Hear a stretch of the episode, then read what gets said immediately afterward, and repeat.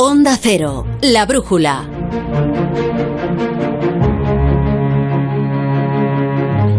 Quedan 10 minutos para que nos den las 10 de la noche, una hora menos en Canarias, y lo digo con pena porque eh, son pocos minutos para lo que mm, vamos a tratar. En este día en que conmemoramos un viaje que unió dos continentes, no podía faltar el viaje más fascinante de todos, el de la ciencia, que siempre nos descubre que la realidad es mucho más que lo que ven nuestros ojos. Y de maestro de ceremonias, en ese viaje siempre tenemos afortunadamente a Alberto Aparici. Alberto, buenas noches.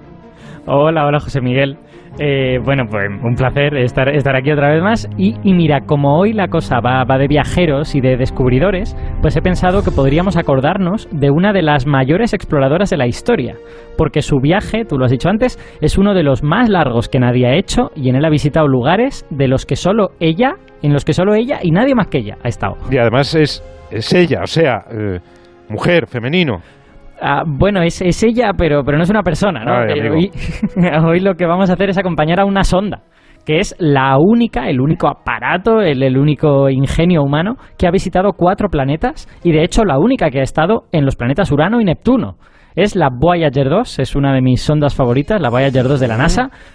Y si te parece, para, para, este viaje podemos saludar a un invitado especial que tenemos hoy, que es Daniel Marín, es astrofísico, es autor del blog Eureka y en ese blog pues podéis estar al tanto de toda la actualidad de la astronomía, del espacio. Hola Daniel, ¿qué tal?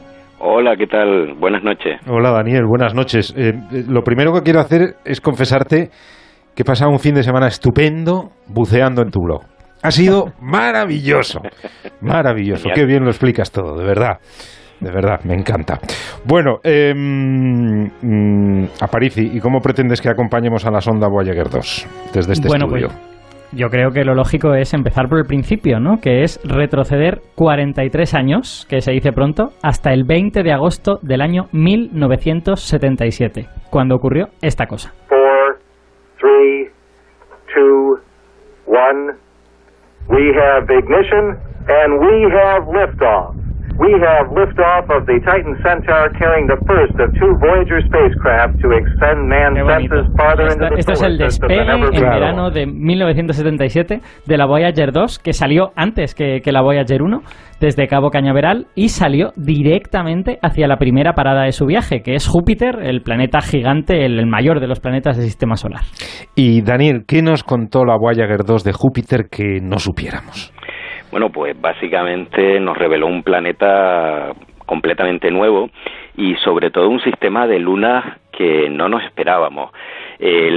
Sobre el planeta pues ya se sabían algunas cosillas, pero claro, el, el poder pasar tan cerca, hay que decir que la Voyager 2 no fue la única nave que pasó cerca, ¿no? También teníamos a la Voyager 1 y antes de esas a las Pioneer 10 y 11, Sí. pero gracias a la, tanto a su hermana Voyager 1 como a la Voyager 2 pudimos ver sobre todo la atmósfera de Júpiter con un detalle que hasta ese momento no se había podido ver.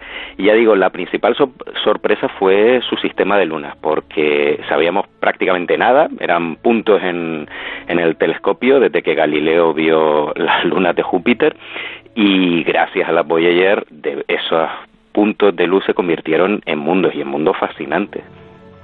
Por ejemplo, en, en el- la luna Io, que es la que está más cerca de, de Júpiter, descubrieron que había volcanes. Bueno, hoy en día sabemos que en Io hay como centenares de volcanes activos, a pesar de que es una luna muy pequeñita, ¿no? Es un, es un cuerpo muy especial del sistema solar.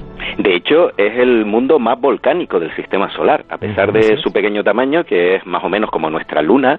Sin embargo, eh, es el mundo más volcánicamente activo de todo el sistema solar, y eso es por culpa de las fuerzas de marea con el resto de satélites. Y también descubrimos que Europa, por ejemplo, es un mundo helado y que quizás, aunque que en aquella época todavía no se, no se pudo saber, pero hoy en día pues creemos que tiene un océano subterráneo debajo de una corteza de hielo. Y de ahí, de ahí a Saturno, segunda De parada. ahí a Saturno, en, fíjate, primera parada fue el 79, tardó dos años en llegar a Júpiter, y dos años más y llega a Saturno. En agosto del 81 llega a Saturno. Y bueno, allí sobre todo estudia la atmósfera de Saturno mediante radio. Es una, es una parada en la que sobre todo aprendemos cómo es la estructura de la atmósfera de Saturno gracias a estudiarla mediante radio. Y Daniel, en ese momento se produce un pequeñito problema, que es que hay una avería en la sonda que hace temer que el resto de la misión a lo mejor no puede ocurrir.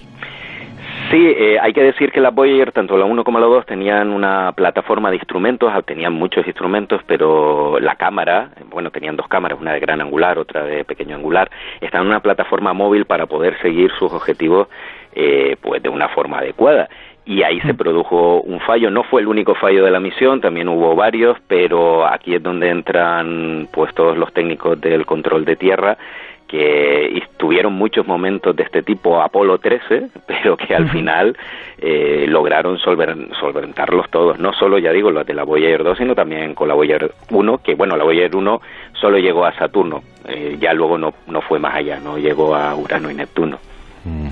Es que lo, que lo que los oyentes han de tener en mente es que en este tipo de misiones eh, el control tiene control sobre todo el hardware. No es como nuestros ordenadores, que dependemos del sistema operativo. Ellos controlan el hardware, entonces pueden tratar de hacer cosas que en principio no estaban pensadas para hacerse para poder revivir un sistema que se haya estropeado. pero ¿qué hardware se puede tener en el año 77? ¿Cómo lo comparamos con, con lo que sabemos ahora o tenemos ahora, Daniel? Bueno, eh, para que nos hagamos una idea, las cámaras de la Voyager eran de un tubo vidicón, no era un sensor electrónico como las cámaras actuales de los móviles o de cualquier otro tipo, que son un sensor CCD, sino era un tubo vidicón de casi tecnología de los años 60, porque claro, la Voyager se lanzó, eh, se diseñó a principios de los 70, entonces ah. su tecnología era prácticamente de finales de los 60. Hoy en día pues con una sonda mucho más pequeña podríamos tener muchísimos más datos. Eh, pero claro, la Voyager eh, fue la pionera, estamos hablando de, finales de los 70 y la primera sonda con una instrumentación importante que viajó a los planetas exteriores y ya digo que nos reveló por primera vez cómo eran estos mundos. Hmm. Vamos, vamos a intentar llegar a las dos paradas que, que antes de que nos hagan las 10.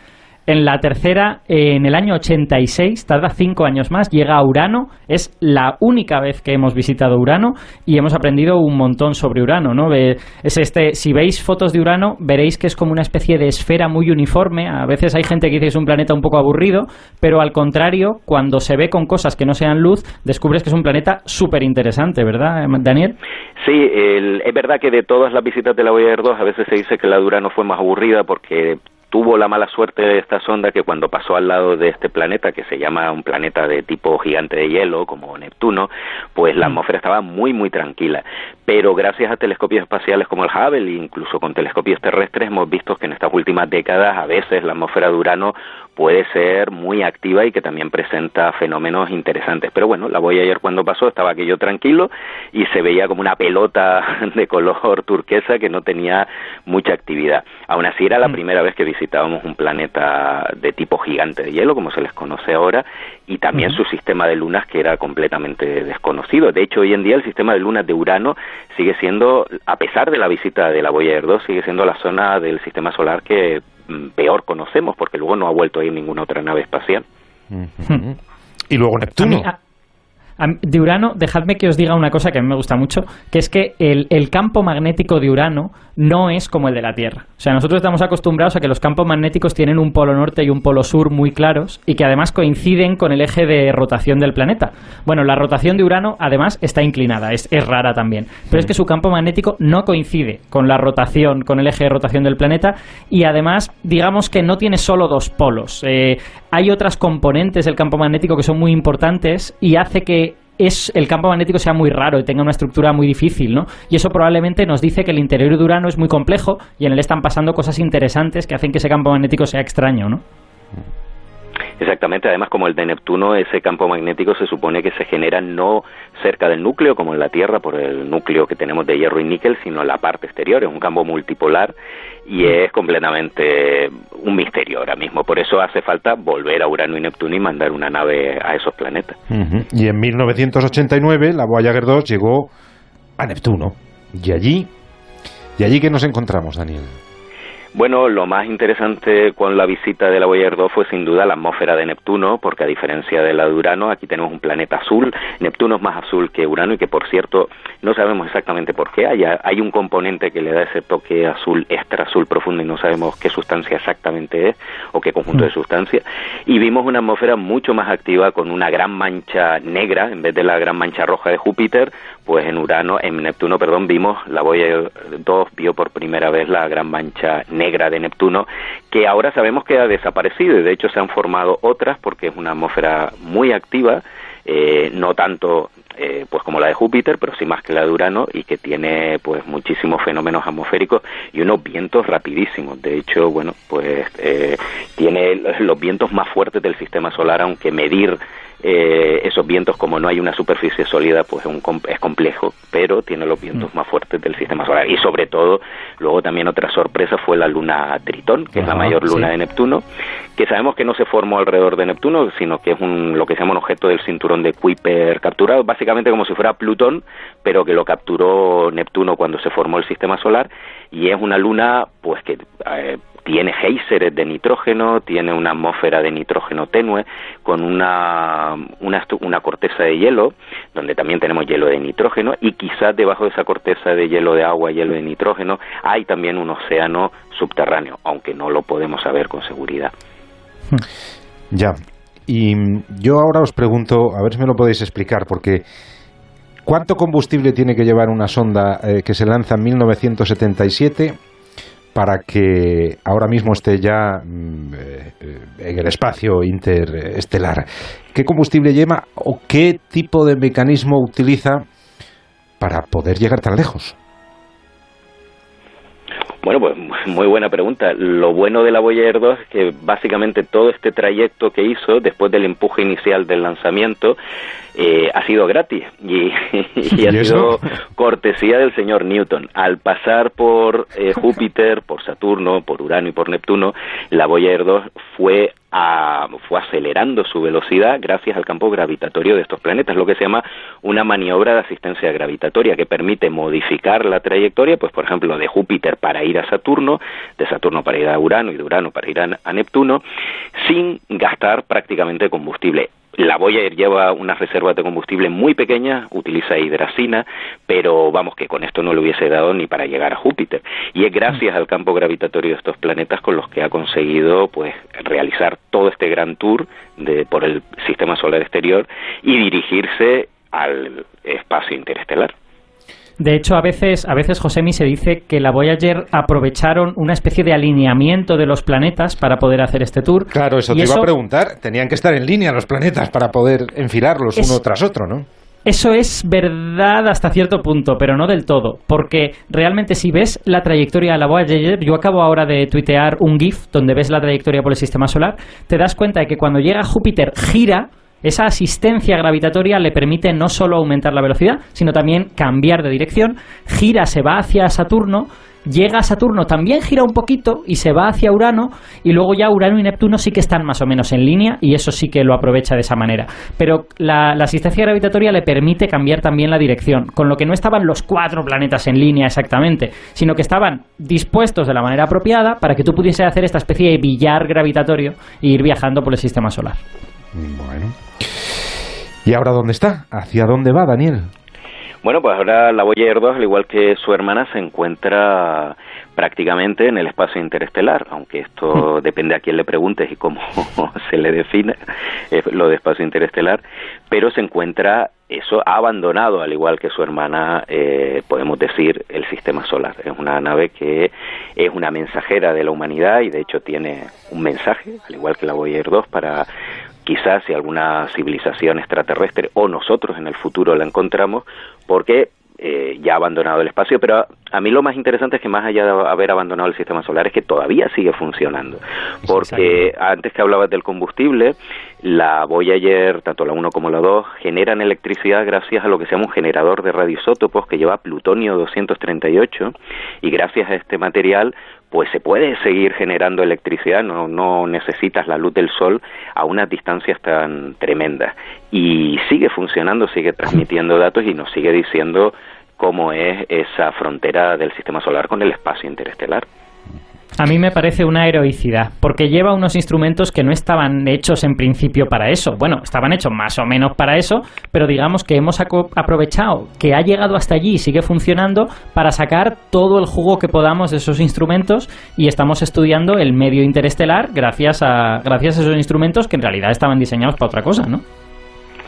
Efectivamente. Y por, eh, a mí lo interesante de las misiones Voyager es que, al igual que las Pioneer y la New Horizons, son em, mensajeros de la humanidad que hemos logrado lanzar fuera del sistema solar. Hay que pensar esto, que los oyentes se queden con este mensaje, que es que si por lo que fuera la humanidad desapareciese mañana, que esperemos que no, estas naves seguirían viajando por el espacio interestelar con mensajes del planeta que las lanzó en su momento. En el caso de la Voyager, pues llevan un disco, famoso disco de oro de la Voyager, con imágenes y con sonidos del planeta Tierra y también en muchísimos idiomas, saludando a esos posibles alienígenas que pueden encontrar esas naves en el futuro.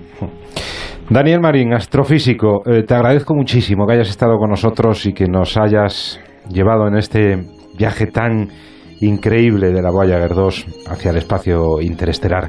Muchísimas gracias, te mando un fuerte abrazo.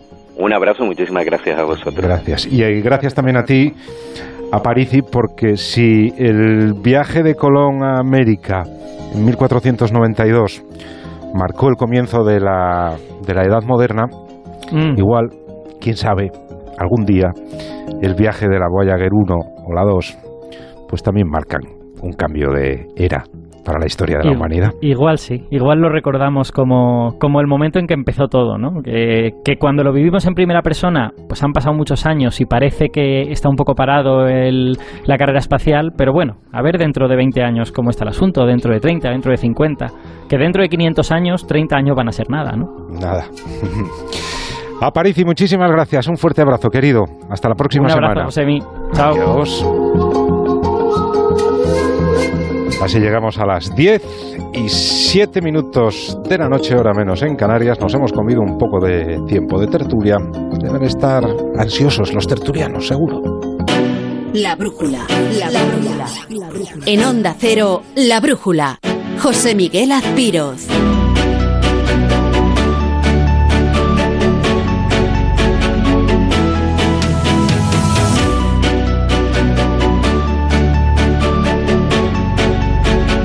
Abrimos hasta ahora el tiempo del debate y el análisis en la brújula en este 12 de octubre, atípico, como lo es todo desde el inicio de la pandemia y en nuestras vidas. Esta noche vamos a analizar los datos, los que ha notificado esta tarde